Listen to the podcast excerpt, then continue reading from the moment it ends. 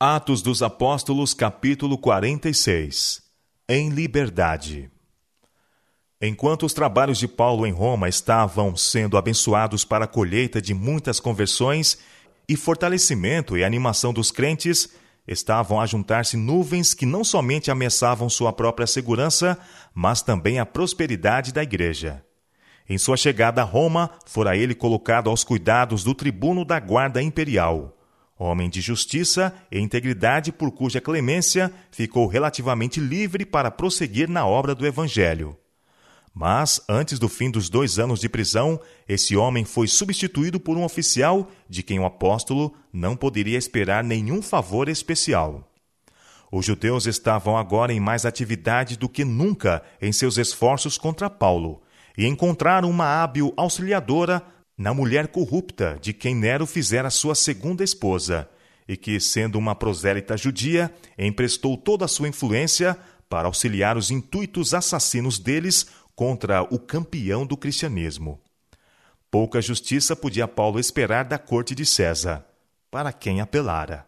Nero era mais vil em seus costumes, mais frívolo no caráter e ao mesmo tempo capaz de mais atroz crueldade do que qualquer governante que o houvesse precedido. As rédeas do governo não podiam ter sido confiadas a um governador mais déspota. O primeiro ano de seu governo fora assinalado pelo envenenamento de seu jovem irmão afim, o legítimo herdeiro do trono. De uma a outra profundidade do vício e do crime, desceu Nero até que assassinou a própria mãe e, em seguida, a esposa. Não houve atrocidade que não perpetrasse, ato vil a que não se rebaixasse. A todo espírito nobre inspirava ele apenas aversão e desprezo. Os pormenores da iniquidade praticada em sua corte são por demais degradantes, por demais horríveis para serem descritos. Sua desenfreada impiedade provocou asco e desprezo, mesmo a muitos dos que eram obrigados a partilhar de seus crimes. Viviam em constante temor quanto a que atrocidades sugeriria ele a seguir. Não obstante tais crimes, como os que Nero praticava, não ficava abalada a submissão de seus súditos.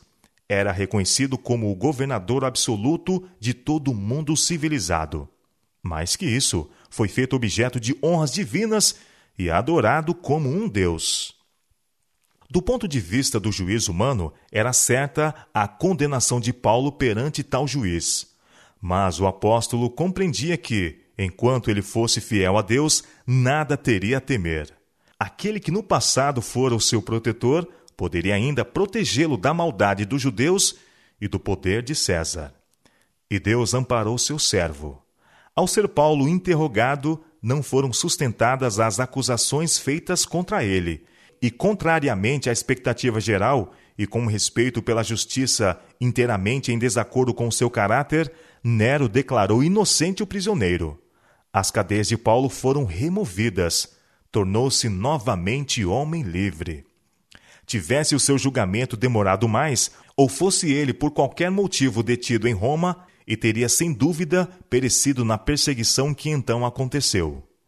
Durante a prisão de Paulo, os conversos ao cristianismo se tornaram tão numerosos que atraíram a atenção e despertaram a inimizade das autoridades.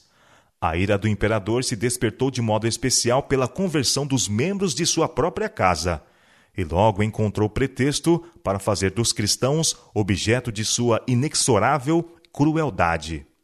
Inexorável crueldade. Ocorreu por aquele tempo um terrível incêndio em Roma pelo qual quase metade da cidade se queimou. O próprio Nero falava-se atear a fogo, mas para desviar as suspeitas, fez uma ostentação de grande generosidade, prestando assistência aos que ficaram sem lar e destituídos de seus bens. Foi, contudo, acusado do crime. O povo ficou agitado e enraivecido, e Nero, a fim de inocentar-se e também livrar a cidade de uma classe que ele temia e odiava, voltou à acusação contra os cristãos. Seu expediente foi bem sucedido e milhares de seguidores de Cristo, homens, mulheres e crianças, foram cruelmente mortos. Dessa terrível perseguição, Paulo foi poupado, pois que, logo depois de seu libertamento, deixara Roma. Esse último intervalo de liberdade ele aproveitara diligentemente trabalhando entre as igrejas.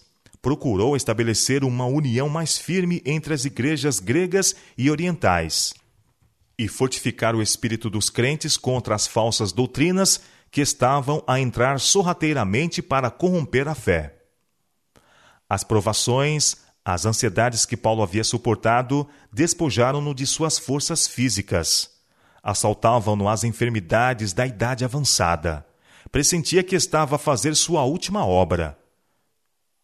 E abreviando-se o tempo de seu trabalho, seus esforços se tornaram mais intensos parecia não haver limite para o seu zelo.